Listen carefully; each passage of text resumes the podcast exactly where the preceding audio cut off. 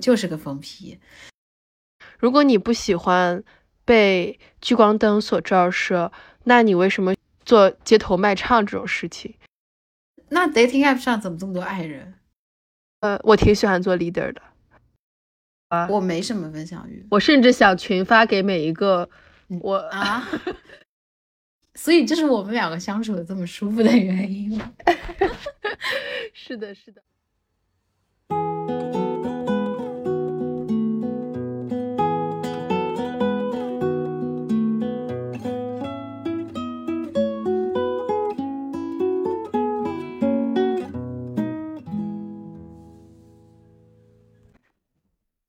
大家好，这里是碰撞 boom，我是 ENFG 的果冻，我是 ISFP Coco。大家可以听出来，我们今天聊的话题跟 MBTI 有关。呃，实际上我们想讲的是这个 MBTI 里面的第一个字母 I 和 E，就是 introvert 内向型人，或者是和呃 extrovert 外向型人。嗯，对我自己来讲的话，我其实是一个呃外向型的人了。Coco，你应该是内向型的人吧？你刚才自己介绍的时候说自己是爱人。对，但我觉得这样说自己好像有点片面，或者可能会有我的部分朋友觉得，嗯，怎么会这样？就是不客观。因为在我比较熟的朋友眼里，我还是蛮疯批的，所以。疯批这个词应该是比较就外向的一个一个形容吧，所以其实我会有的时候比较像一个 extrovert，而且很多常人会觉得畏缩的不敢做的事，对我来讲要去做的话，其实还是不难。但是我是非常稳定的 ISFP，就是呃探险家，也可以说是艺术家吧，这样的一个人格，而且是几年来都没有变过。当然我在最初测的时候。是有过其他人格类型，但是最近几年都是 ISFP。这就有个迷思，这种什么爱人、艺人，他到底是怎么去定义？然后到底在生活里面的体验经历是怎么样的？其实还蛮有意思的。所以今天我们就来聊一下这个事情。对对，我觉得你刚才讲的那个点特别好，这也是我我们今天就是确实想要聊的话题，就是内向型和外向型，它其实不是一个二元对立的概念，它其实更像是在一个谱系上面，嗯，流动的一个概念，完完全全百分之百的呃 introvert 和百分之百的 extrovert，其实是人群中也是比较少的。我觉得不管什么的分配，其实都是正态分布较为多，也就是说。大部分人其实都有介于两者之间，比如说我自己，虽然我，呃，测出来我是百分之七十五的，嗯，外向型，但其实我个人觉得我有非常非常多内向型人的特点，所以有的时候，呃，说自己是外向型的时候，也很怕别人给自己贴标签，但我自己诚实面对我自己，我确实是一个外向型的人。对，本来这个就是用语言去一个标签，就是对，就是它就是一个 tag，所以它肯定是会以一个二元的形式出现的。那不是内向就是外向，不是爱就是一嘛。但是就像你刚刚说百分之七十五这种数字，本来它就是一个轴。我们去做这个测试的时候，它是会给出一个百分比的。像我，说实话，我忘记我的。这个比重是多少了？但我觉得应该是我我记忆中啊，应该就是五六十的样子的这个爱这个 introvert，所以其实不是非常偏向于顶端的那种内向型人，这个其实还是能反映一定的问题的。比如说他这个定义上写的就是你是比较更喜欢于独处，或者是更倾向于从内部获得能量，可不可以给我们举几个例子？比如说你，你会觉得，呃，出去团建，或者是跟同学一群朋友一起出去玩，对你来说是一件耗能的事情吗？那肯定是不喜欢这种 事情呀。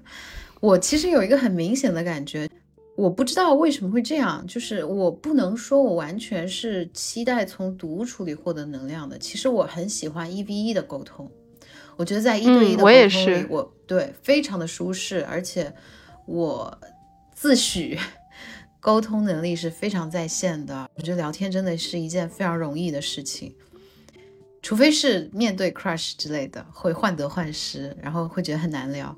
嗯，那在放平心态面对一个没有这种感觉的人的时候，只是以一个朋友的这个角色去沟通，我觉得是聊天真的是很容易的事情，也是能让我获得快乐的事情。但是我会觉得，在一群人的时候，我会局促，就是哪怕这一群人每一个我都能一 v 一聊，但我就不不知道为什么是一堆人的时候，我就整个人会有一点不自在。那问你一个问题：如果在经历了一天的社交，或者是经历了一一次社交场合一些团体性的呃社交互动之后，你回到家里，你是会感觉到非常疲惫，感觉说哦，我的能量都被消耗光了，还是说觉得呃？我感觉很舒服，感觉今天过了很充实的一天，就像充电一样的。因为我自己对我来说，其实是一个充电的充电的过程。就如果我一个人总是一个人独处，我并不是说我不享受独处，但是我如果每天都独处的话，我会非常渴望一些与人的交往和互动。我觉得能让我感到充能的互动，还是深入的沟通。是那种泛泛之交的、泛泛而谈的，像 party 那种场合，party 就是会有很多陌生的人、朋友的朋友、你新认识的人嘛。这其实是很很浮泛的一些沟通，就就是沟通都还停留在标签层面啊，你是哪个国家的，就是这种东西，然后随便聊一聊，再深入也深入不了。像这种经历过 party，然后喝得很开心，然后回去。大多数时候是 exhausted，能让我感觉到舒服的，可能就是我不说一对一了，一对一其实基本上是让我舒服的，因为我选择跟他沟通的时候，我已经做出了筛选，他是让我舒服的人，我们才会开始沟通。我说如果是 E V N 的话，那这 n 个人可能也得和我是在进行非常舒服的沟通，深入的，有的聊的，真的是在聊天，而不是在社交这样子的。交流才会让我感觉到是在充能的，然后回家不会觉得很累，哎，但是我也不会太喜欢这种几个人聚一起这种场合吧，但我很喜欢约一个人。那我还想问一个问题，就是你一般在工作的时候，你是更倾向于喜欢与他人合作，还是更喜欢我自己去独立做一件？一个一个项目或者是一个工作，喜欢与人打交道吗？我觉得要分开来讲。我觉得一个人做事情是更舒服的。但是我为什么会说我还是想要合作伙伴？是因为你知道我是个很拖延的人。团对团队活动会让我对不得不去遵循这个节奏去做事情，所以我我会有那么一点有一个部分去。期待团队活动，只是因为团队的节奏能带我走上正轨。但是要说做事情，那肯定还是自己一个人做完更舒服，就是拥有完全的掌控感嘛。因为我也是，嗯，还是比较完美倾向的人，那自己做肯定是最好的。大家团队合作肯定是会有妥协，所以这个也。不好说，我到底想一个人还一起做，主要是拖太拖延了，大家一起做 进度快一点。对，我其实自己是蛮喜欢跟别人合作的，呃，所以这点来说，其实我还挺 E 的，呃，所以我就是个 E 了。我现在已经 proudly 呃呃承认了我自己是 E。我我我还好，我我就是就是说你没有这个干扰项，对吧？就是并不是因为团队能带你带动你，所以你选团队。团队也给团队，当然会给我很多的压力，就是是一个正向的。对我来说，这个压力是个正向的，会突会 push 我去呃达成我的目标。但是就是我没有这个这个维度，我没有想过，就是我需不需要别人呃来带我一把，拉我一把，这个倒没有。但是我其实是挺喜欢跟人去沟通，去帮助别人。这也可能是我 ENFJ 的性格特征，就是很喜欢。与人打交道，对。那你设想一个场景啊，就比如我们俩做播客，我们是计划是我们俩做的。当有第三个人进来的时候，你会觉得这个事情更好还是糟糕呢？我我不是说嘉宾，就是说如果是三个人在做这件事。嗯，我个人会觉得，我可能会想说，会不会有点 overwhelming，也要看那个人他是艺人还是爱人。三个人就 overwhelming 了，这个其实就很像那个中学时代说三个好朋友必定是有两个小团体的，两个人和一个人就会有一个人会被排排开的。我觉得如果有如果是我一个艺人和两个爱人，那 OK。如果两个艺人的话，可能这就是我我其实想说的就是，呃，有的时候如果我跟就两个人都是呃外向型的人的话。我我会个人会有点觉得 overwhelming，我会觉得有点插不进去话，但我又话很多。但你也是外向型人啊？对呀，所以我就我们俩都互相都想说话，都想抢着话讲，就感觉很累。所以你是喜欢做 leader 的那个人是吧？呃，我挺喜欢做 leader 的。哦，那这个就是这个就是我我们俩的区别了。这个是不是 E 人跟 I 人的区别？也也可能是整个要结合到十六型人格的区别吧。对，就我会不喜欢做 leader，我很恐惧我去支配别人做事这件事情。我会希望有一个人来把我安排的明明白白。OK，那我把我的事情做完就可以了。我发现我在团队合作的时候是倾向于这种角色，我不喜欢去安排别人。我我在。对别人进行安排支配的时候，我总有一种我要强迫别人做事的感觉。I make somebody to do something，就是像在逼迫他们一样。我听你讲，我觉得我好像也不是很喜欢去安排别人做事。我现在有带实习生，我每次给实习生工作，我自己压力都很大，感觉。但是，对啊，那当 leader 就一定会有这个问题。对，但是我怎么也也，我确实挺喜欢。掌掌控整个话题的，可是可能是我自己个人的感觉。但是如果是一群人的话，我会退下。就是如果要是没有人做 leader，我可以做；但是如果有其他人做 leader 了，我没有很强的胜负欲，说我要去把麦克风给抢过来，我完全没有这个压力。而且我其实不太喜欢。大家都很吵，大家都想抢着讲话，因为我觉得特别累，所以我我其实有的时候在一群人里面，我其实反而还挺安静的。啊，我觉得大家都抢着讲话，我就很舒服了，就没有我的事儿。哦天，我觉得好累，而且我会是那种特别 push over 的人，就我印象很深刻，我之前做一个东西，我们就是小组，然后我是一开始就。其实很清很清楚的认识到我们方向是有走偏的，但是因为那个大家默认比较偏 leader 那个人，她是一个非常 bossy 的一个一个一个女生，然后我也懒得去提，我是非常我就真的觉得我很 push over，就是这样其实不太好，这样 到最后大家做做错东西了都是。对吧？但是我我会觉得啊，那你们想这么做就这么做呗。我我不会说出来，但我的态度就是 OK 啊，我就跟着大家一起做就行了。反正最后做的好，没有 ownership 的事情。对对对，就是这种感觉。所以我会觉得一个人做事是更好的。我有完全的掌控感，然后我完全对自己做的东西负责，对结果负责。OK，我我我当然。呃，如果要是这种情况下，如果一个团队一起工作，呃，大家走偏了，这是我一定要指出来的事情。可能这一方面来说，我又很想当 leader。如果我觉得这个事情，如果有有别人比我更合适，他如果能带领大家走到一个正对确的正确的方向，我完全没有任何问题去 follow。我并不想抢这个风头。但是如果我觉得这个 leader 不够格，那我会被压抑的非常难受。我就一定要。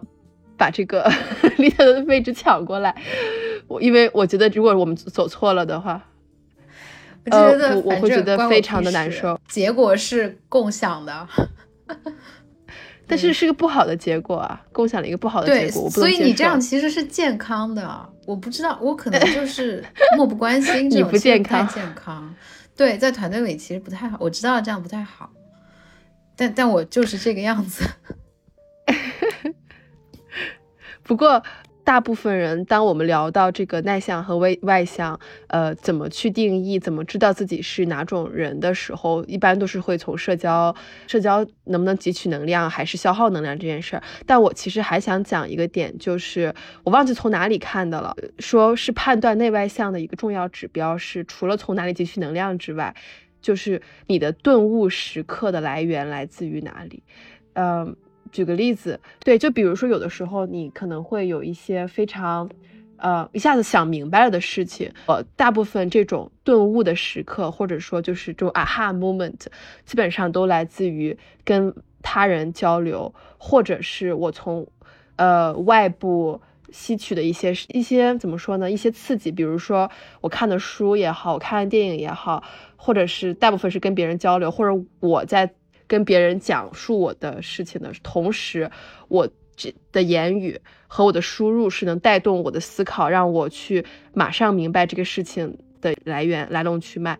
但是对于内向型人来说，很多时刻是自己在思考的过程中顿悟到一些事情。我我不知道你能不能理解我说的意思。我我理解，但是我发现近期越来越发现，还是有蛮多的你所谓的这种 aha moment。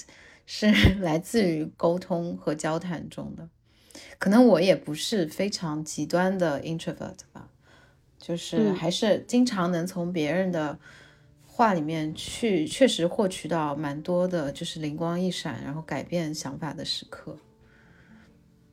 嗯，我其实蛮好奇的，就是你为什么会变成了一个 ENFP 吗？E N F G，我以前是 I S F P。对，以前你是跟我现在的人格一样的，就是你是怎么就变 E 了呢？呃，我我其实我也觉得很奇怪，我我觉得大概可能是因为我我以前不够自信，现在更加自信了，以后在社交里面更加舒适了，我是这么猜测的。一七年的时候，我测的时候是，呃，百分之五十五的内向性。但那个时候，我记得那时候测试题里面有很多，比如说你喜不喜欢做一个呃 leader，你有没有感在社交场合里感没感觉到呃自在放松？我觉得我那时候是自在的，但是对于工作、对于 presentation 这种，我是特别紧张、特别害怕的。这就来源于自己的自信心不足嘛？我觉得那个时候我的内核没有很稳定，嗯，后来我觉得我渐渐成为了一个很 E 的人，可能大部分来自于我，呃，在我自己呃做过的事情里面，我发现我自己成功过，就是发现我自己可以做到一些事情，所以我就不害怕去呃尝试，不害怕去失败，因为。我觉得这个失败也不能定义我这个人，所以就导致了我更喜欢去与人交流也好，或者说在工作上或者社交里面变得更加自信吧。我其实跟你相反，哦，但是我不觉得是变得不自信了。我说的相反是，我其实我本科前期大一大二的时候会有几个人格流动过，但是我忘记具体是什么了，就是其。我还记得代表人物还有什么乔布斯 之类的，那我觉得是非常扩张的这种人格吧，肯定是。但到后面后期会就是非常稳定的，这几年都是稳定的，是在 ISFP。我会觉得我不是变得不自信了，其实我是变得更舒服了，就是变得对自己的价值观更笃信了，我会变得不太在意这个世界的一些东西了。其实我觉得，单拎出来讲这个 introvert extrovert 可能是不够完整的，可能要结合整个的人格去看。我会觉得，真的是关我屁事和关你屁事，非常贴切的描述了我的我对于呃社交、对于他人、对于外界、对这个世界的态度。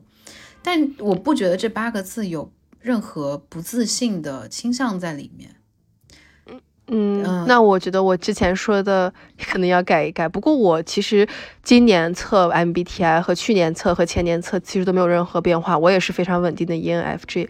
因为我就我其实跟你说的也是一模一样，我也觉得我自己变得更加成熟、更加自洽，内核更加稳定了。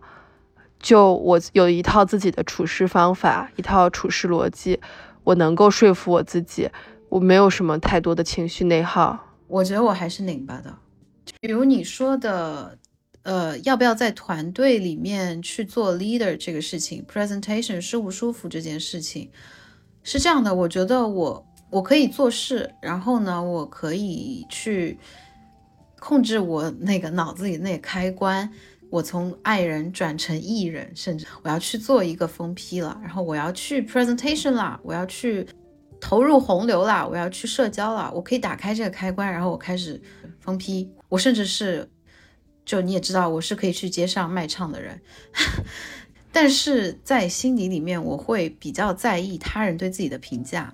所以这个其实一定程度上解释了我为什么会在团队方向都有走偏。然后我清楚的意识到这件事的时候，我不想去做出头的那个人，我不想把自己变成焦点，然后让别人去。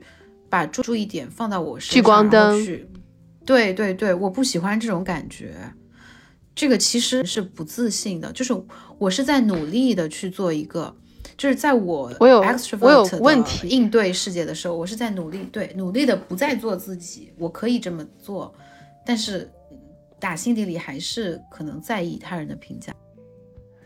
我有个问题，如果你不喜欢被聚光灯所照射。那你为什么喜会喜欢去做街头卖唱这种事情？我觉得这个举动非常非常的外向。真的吗？我不觉得很外向，我就是想唱歌啊！我想，我想唱给……但是你想唱歌，你可 以自己唱啊，可以自己在家在在洗澡的时候唱。可能可能这就是你做自信的事情和不自信的事情的啊。但是我很笃信我是对的，就还是说到那个。团队合作的问题，我清楚的知道我是对的。就我觉得我一个人我唱那么好听，我自己听有什么意思呢？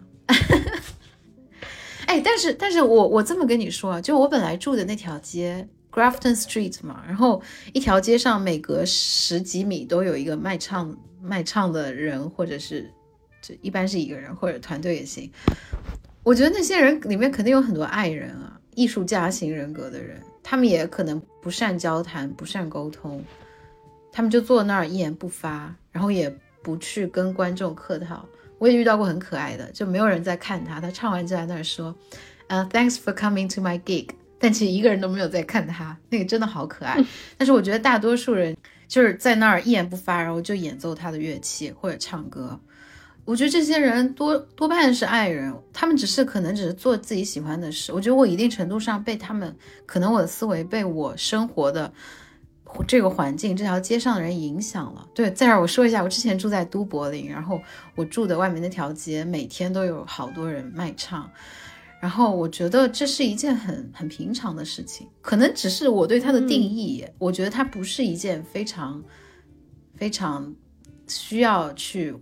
外向的事情吧，嗯，这样子，我我我大概理解了。我觉得这个焦点或者核心其实还是在你做这件事情，呃，足不足够自信。如果是一件你没太有把握的，或者说你之前呃没有过成功经验的一件事情的时候，可能会比较焦虑。呃，一旦你有过几次。尝试去影响他人，去 make impact，去提醒大家，呃，这件事情大家做的不对，然后发现最后效果很好之后，你也会渐渐的会去改变你的行动。我个人是这么理解的。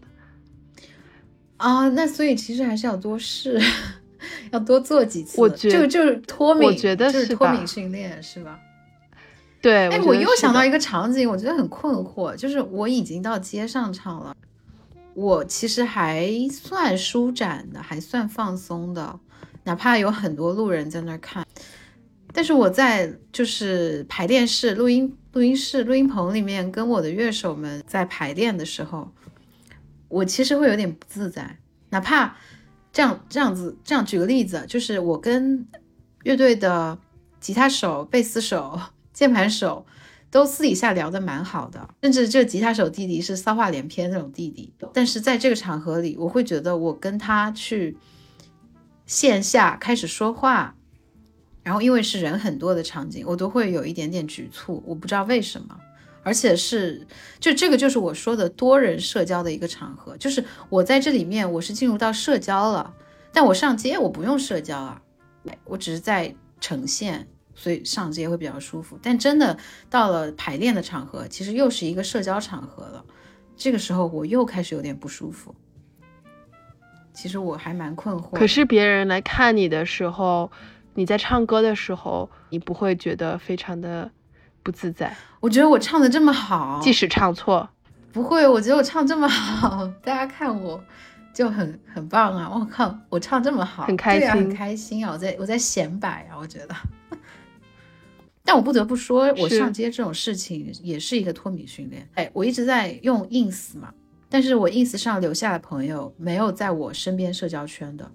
就是已经都不在，不是我的现实生活中的社交圈里的人了，基本上是我的老同学、老朋友，或者人在国外，不不是在国内这个环境。我在上面发疯就很自在，就是可以发疯，然后又有观众，但是又不会影响到我的社交形象。正常人就面具下面具戴上面具后的那个形象的。所以，我我一直在持续的用 ins in story 这个功能，是二十四小时可见嘛？是因为我是有意识的把那个开关打开了，把发疯的开关打开了。我在这里做一个疯一点的、敢于表达自己的人。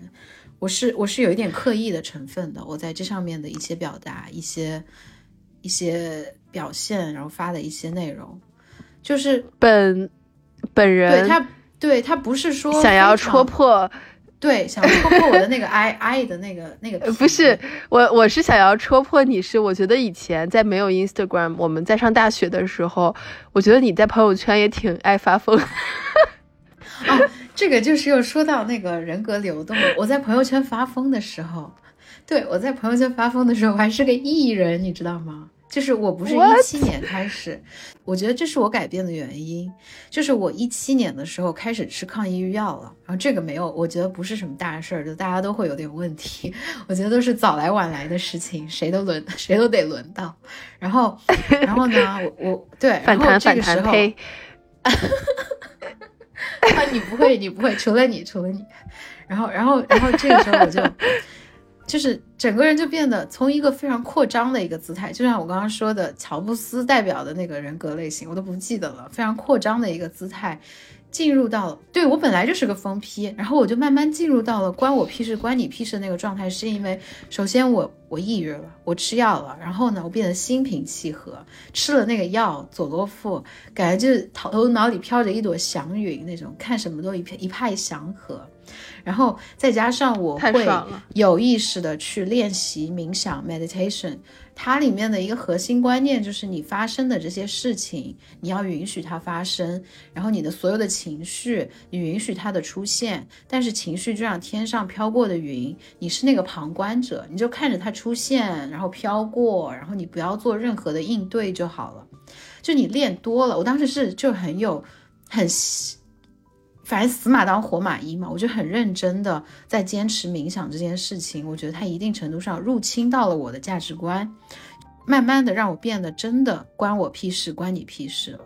我觉得我的性格流动，就是人格，我们说 MBTI 的这个流动，我是可以追根溯源的，去找到我为什么从之前的人格变成现在非常稳定的 ISFP，我是可以追根溯源到这个原因的。我甚至可以梳理一下。所以你说我之前在朋友圈，就你本科认识我的时候，我在朋友圈是个疯批，是因为那个时候我确实还不是个爱人，我就是个疯批。但我现在慢慢的去变成一个内倾的人的时候，我会觉得我还是需要 extrovert 一点，因为我觉得 extrovert 会在这个就是世界的主流价值体系价值评判的体系下会混得更好。所以我现在在练习脱敏，让我变得更重回一一点。其实，是哦，我觉得我们 meditation 这可以单独来讲一期。你也练吗？我都不知道你你也做 meditation。没有，我做过几次，但是我最近又重新在做。但是我们下一次再聊这个事情。好好好。但我觉得你刚刚讲的真的特别好。还有就是，嗯，聊到了 关关于你居然能追踪溯源，就我发现你对对自己的情绪变化也好，对自己的性格变化也也好，其实非常的敏感，非常的敏锐。呃，但是我觉得你现在在群，有时候在群里面，你会给我发，你其实观点什么都还蛮尖锐的，呃，你都也我们有在什么不是很在乎，没有在什么群，只是你会给我发一些截图，然后或呃，那个就是我在封闭我的封闭时刻啊，那些人都是我在，对，那些人都是我在那个爱尔兰的好朋友，就他们已经不在我的社交圈了，你知道吗？真的笑。然后，对我在豆瓣已经不发疯了，你没发现吗？我我其实我我并我并不觉得你是一个非常非常爱的人，就像我并不是一个非常非常 E 的人。对，所以我就五六十的百分比，就非常，咱俩就非常的不不合时宜的来聊这个话题。因为我有一个很好的朋友，他就是一个 totally 的一个爱人，他就呃，比如说我他来卢森堡找我玩，我就带他去。呃，朋友的聚会，一群人，十多个人，他结束之后，他回家跟我说：“天呐，我我我简直是太痛苦了，我这一个月之内不会再出门了，我需要 我需要在家里缓一缓，就是一到就是爱到这种程度，这个就不至于。而且我觉得我现在对于这个世界是探索欲和好奇心是非常强的一个阶段，我非常我非常我最近大概。最近这半年开始吧，我会非常喜欢去认识各种各样的新的人，但还是说回刚才那个，我我还是喜欢一 v 一的场合，但我现在是一个比较偏向比较一个扩张的，然后 open to the world 的一个状态，还是蛮喜欢去认识新的人的。我觉得这个世界还是非常的丰富多彩有意思，虽然我还是那个原则啊，关你屁事，关我屁事，对。所以，我我我最近还测了一次 MBTI，是因为我怀疑我的人格有流动，但是 很不幸，结果还是 ISFP。但既然我去做这个动作，是因为我感知到了自己的变化了。嗯，比如，就是我我这种非常试图去社交啊，甚至就是去刷 dating app，dating app，我也不是说抱着。恋爱约炮的目的，我是觉得它能迅速的去打开、突破你原有的圈子，然后去认识各种不同不一样、各种不同的人。它其实是非常低成本的一个方式，然后也是这就是等于是把你全球的人。可是可是，那 dating app 上怎么这么多爱人？你不能说刷 dating app 就是艺人吧？不，我没有说刷 dating app 就是艺人，但是我刚才听你的描述，你比较，其实你对于外界是一个打开的一个状态，呃，打开接受外界带来的思思想，你也去同时把自己打开来，让外界去了解你。这个对我来说，我觉得是一个非常外向的一个动作，因为我了我了解的内向型人格，因为我自己也是这种人了。首先，然后我了解的我认识的内向型人的朋友，其实蛮呃保守，就不是说呃这个保守是一个中，就是这个保守是呃开放的一个呃反面，不是不是一个贬义词，而是一个中性词，就是他们在嗯。他们会比较呃介意去呃 openly 的 share 他们的一些思考，他们的一些想法，需要这个社交场合足够的安全，他们才愿意去打开自己。但我觉得我是这么觉得，我觉得 dating app 这个社交场合非常安全，它完全是陌生人社交。你去你去跟你的同事打开自己吗？我觉得跟一个就是。像他说什么，我跟谁都可以打开自己。是一个 app 啊，好吧，好吧，OK，extrovert，sorry。就像他说有这种飞行功能，你都不知道是什么人。对我就觉得这个时候去打开自己是更安全的、更舒服的，反而甚至就是我会在上面有沟通的比较比较比较好的，甚至产生 crush 的人，当你出现这种一定的亲密感之后，有些东西反而不敢说，你不知道怎么去沟通了，反而患得患失了。所以我觉得这种陌生人随便来一个陌生人，哇，抓住来聊几句，这种其实是蛮蛮有意思的。哎，但是跟我一开始说的 party 冲突了。对呀，我刚想说，这不就是泛泛而谈吗？不会，因为因为线下社交跟网络聊天有区别。我刚刚想到有有冲突，是因为我不是一开始就说我不喜欢就是 party 这种多人社交的场合嘛，因为 party 聊天也只是就是很浅的一些停留在标签层面的聊天。但是但是我其实本来就会觉得他说的飞行功能像是 party，你不认识这个人，然后系统给你。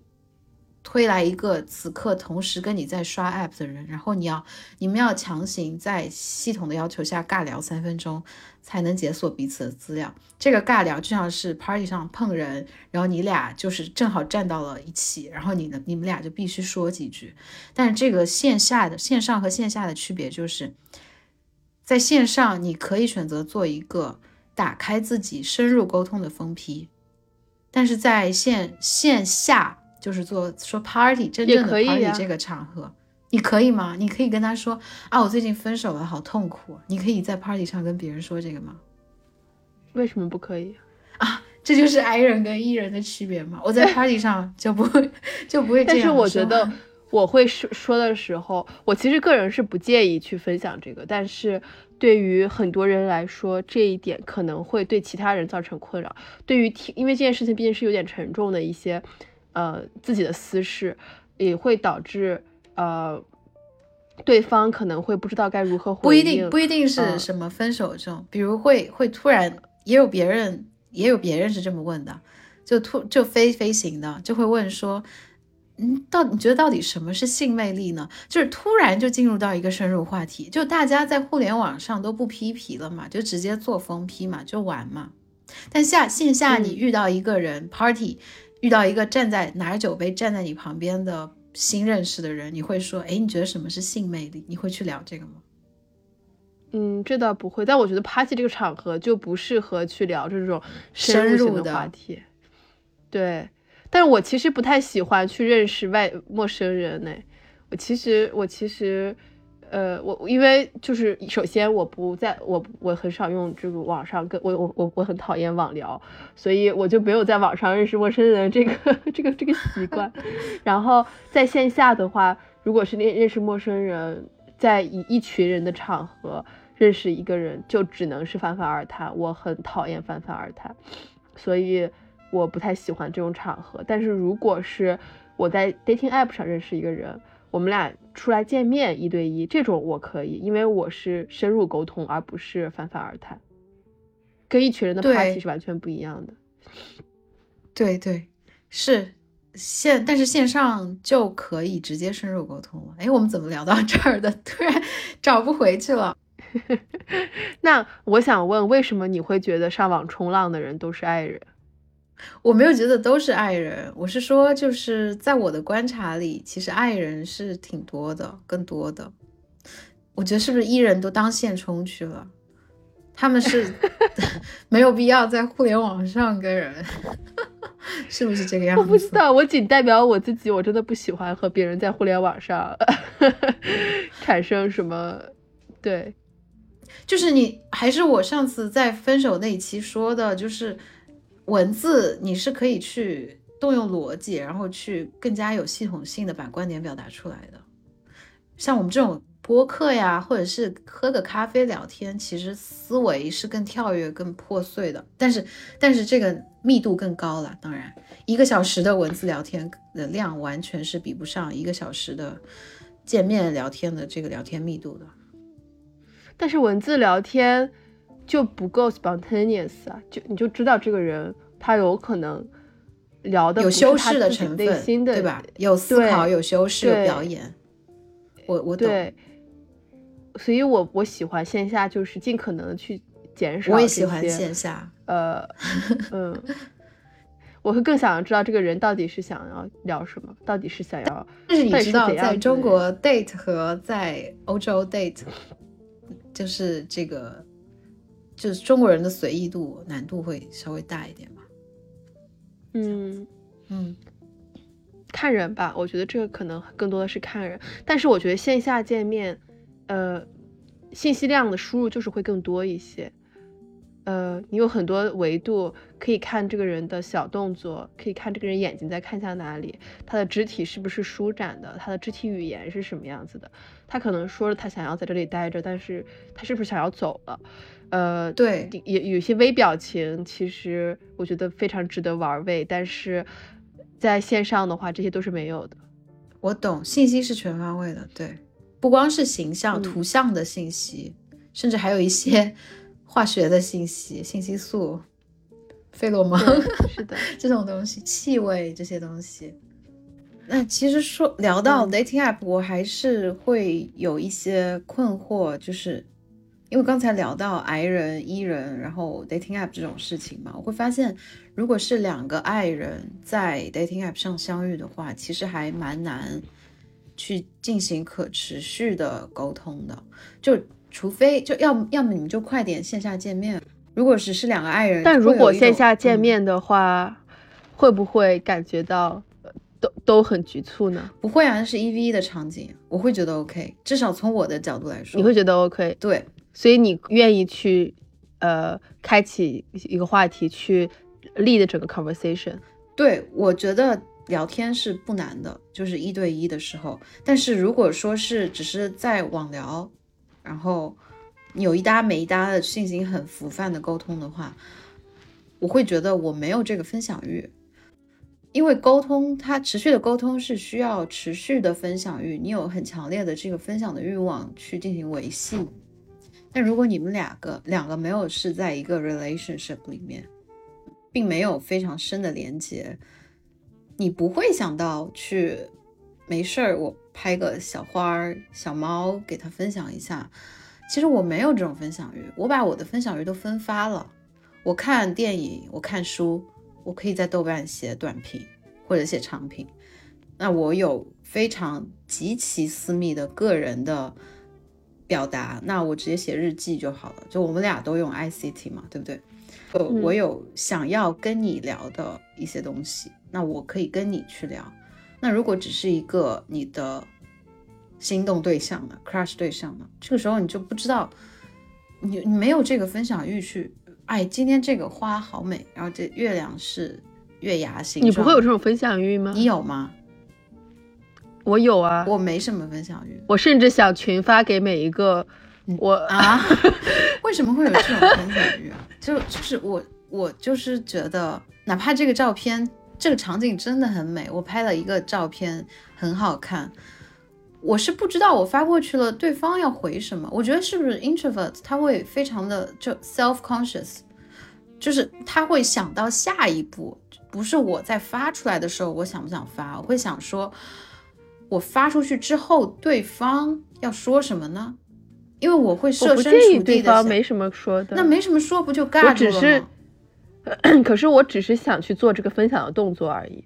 这个动作对我来说是开心的，这就是分享欲嘛，这是个欲望嘛。这个欲望本身就是你想要把这个事情分享给其他人。我分享完了，我的欲望已经达到了满足，别人怎么回我其实并不在意。哇，我在分享出去的那一刻就就就就是完成了我想要分享的事儿啊。那那如果对方给你分享这个，你没有什么要说的，那你这个对话怎么办呢？就聊别的喽，就一定要聊？我一般会捧一下梗了。捧梗，那我会捧对呀、一下你都说你都用这个词了，那不就是一个不自然的沟通吗？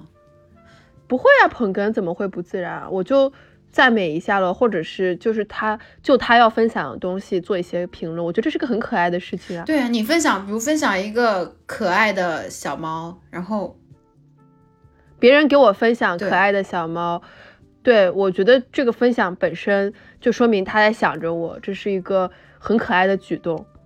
但是同时他分享出来了，也是满足了他的分享欲。我怎么样回，这是另一个呃，这另一个话题了。但是如果他这个分享欲，他他这个分享只是为了开启这个话题，那就是另一个动机了。看他什么动机了。要这个动机只是为了分享的话，我觉得我不回也无所谓。那你不回，对方如果是个爱人，就会内耗。真的，我其实也会内耗。我觉得有的时候 不是因为分享欲而内耗，而是别人的无心的一句话，我可能也会担心自己会不会哪里做的不对。我经常会有这种内耗。但是，呃，对于分享一些东西，我好像没有这方面的内耗。我们为什么会聊到分享？因为我觉得这个可能是爱人特质，就是就是过高的自我意识、高敏感度，是不是高敏感人群应该都会是 introvert，应该不会有高敏感人群是 extrovert 吧？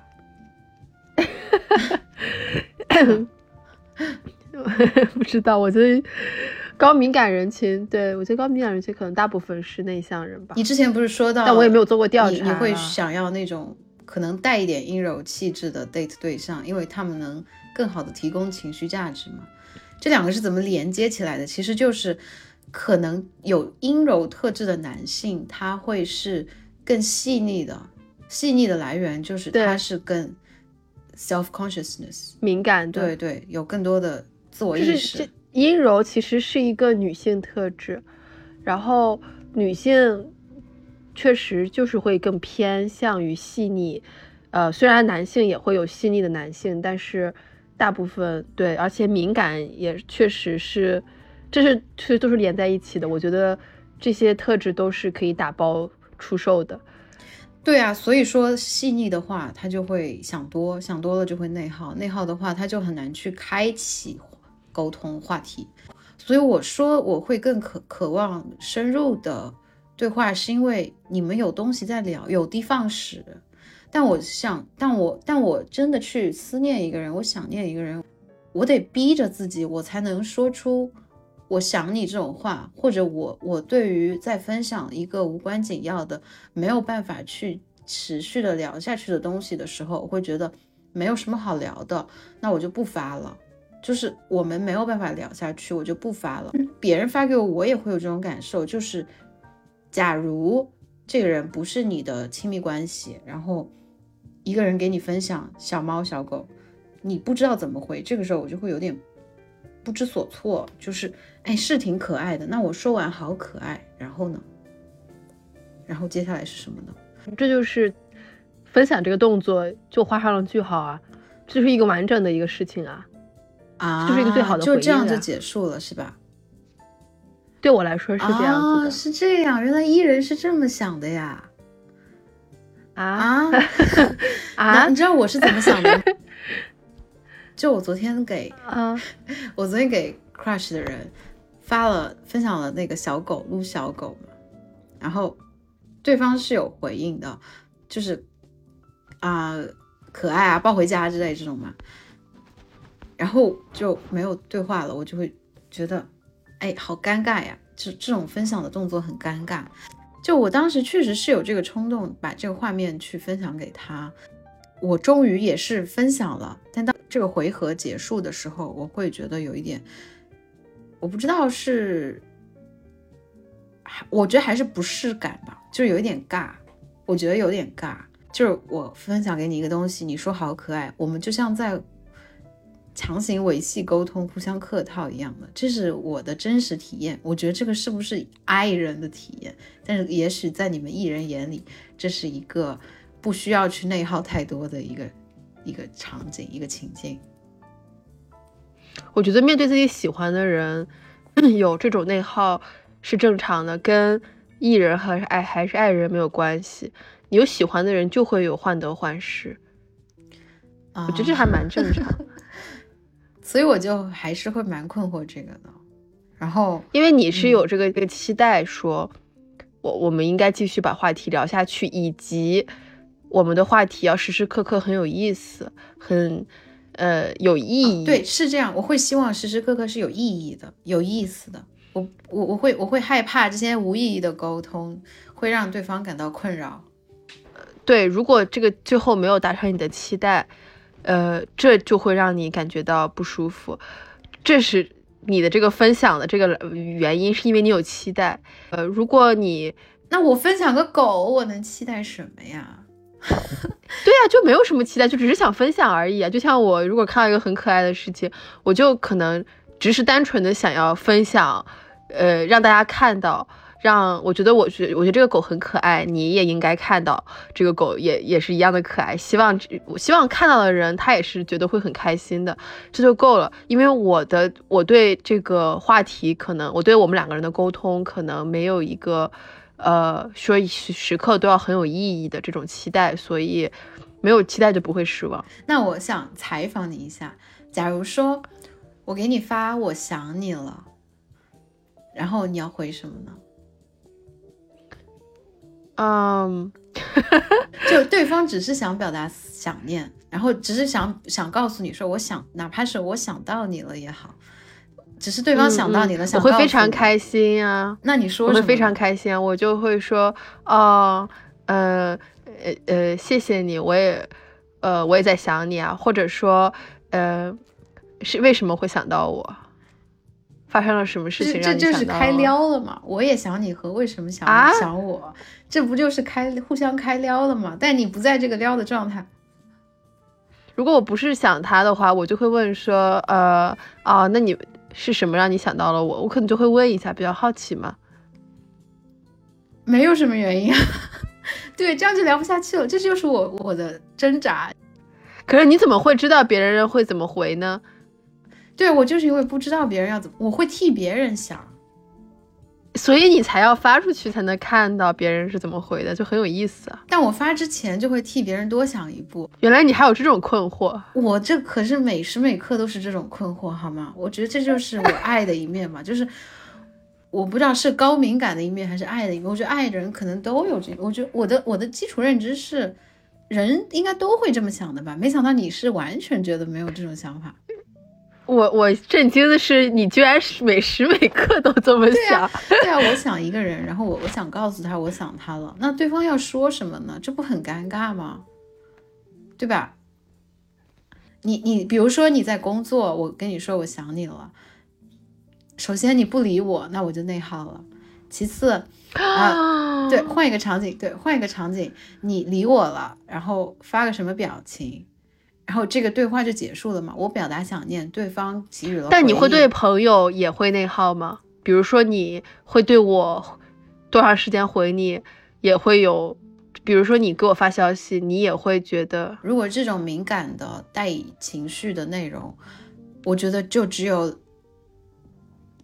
两个人，就除非就我们回到，我们还是说非亲密关系啊。虽然我们其实某种程度上也算亲密关系。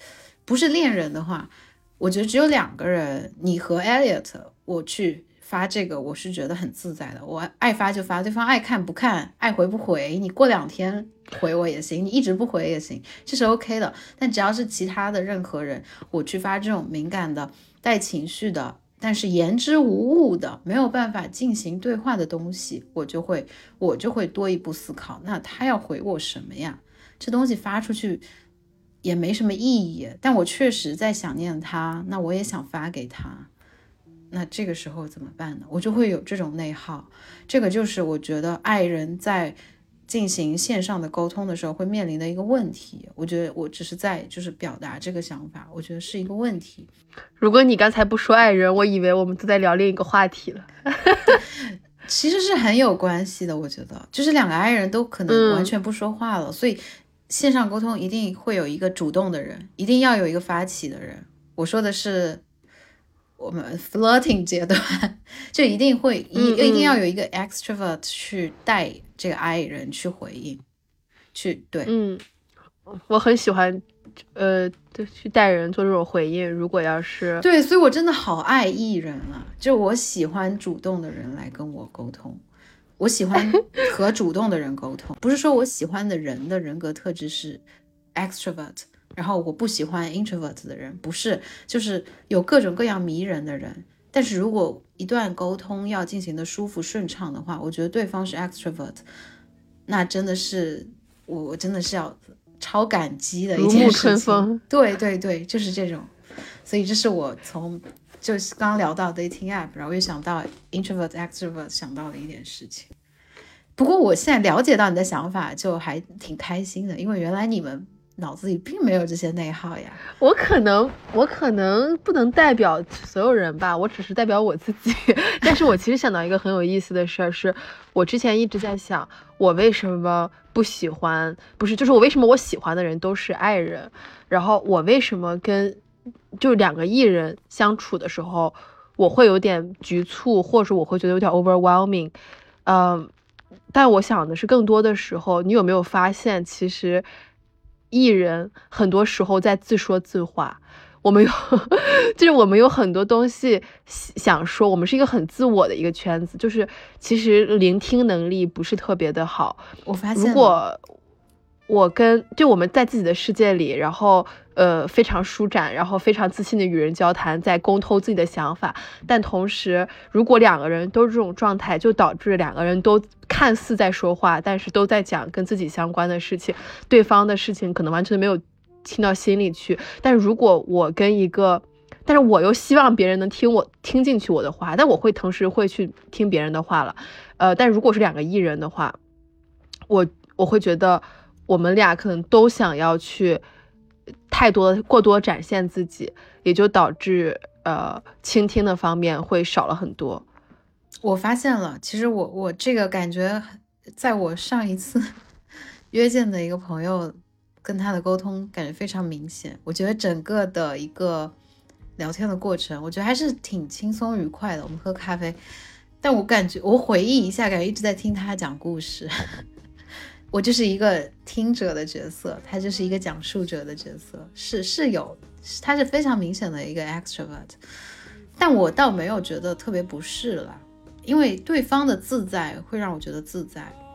如果我想到对方会内耗，这这会让我内耗，这个是我的想法，所以我觉得还算 OK。但是如果是亲密关系里相处，可能还是要互相去多考虑一点吧。对。我是有点，嗯，怎么说？因为我在同时听别人讲话的时候，我自己也有很多想说的，但我大部分情况下没有机会说上，我就会感觉非常难受。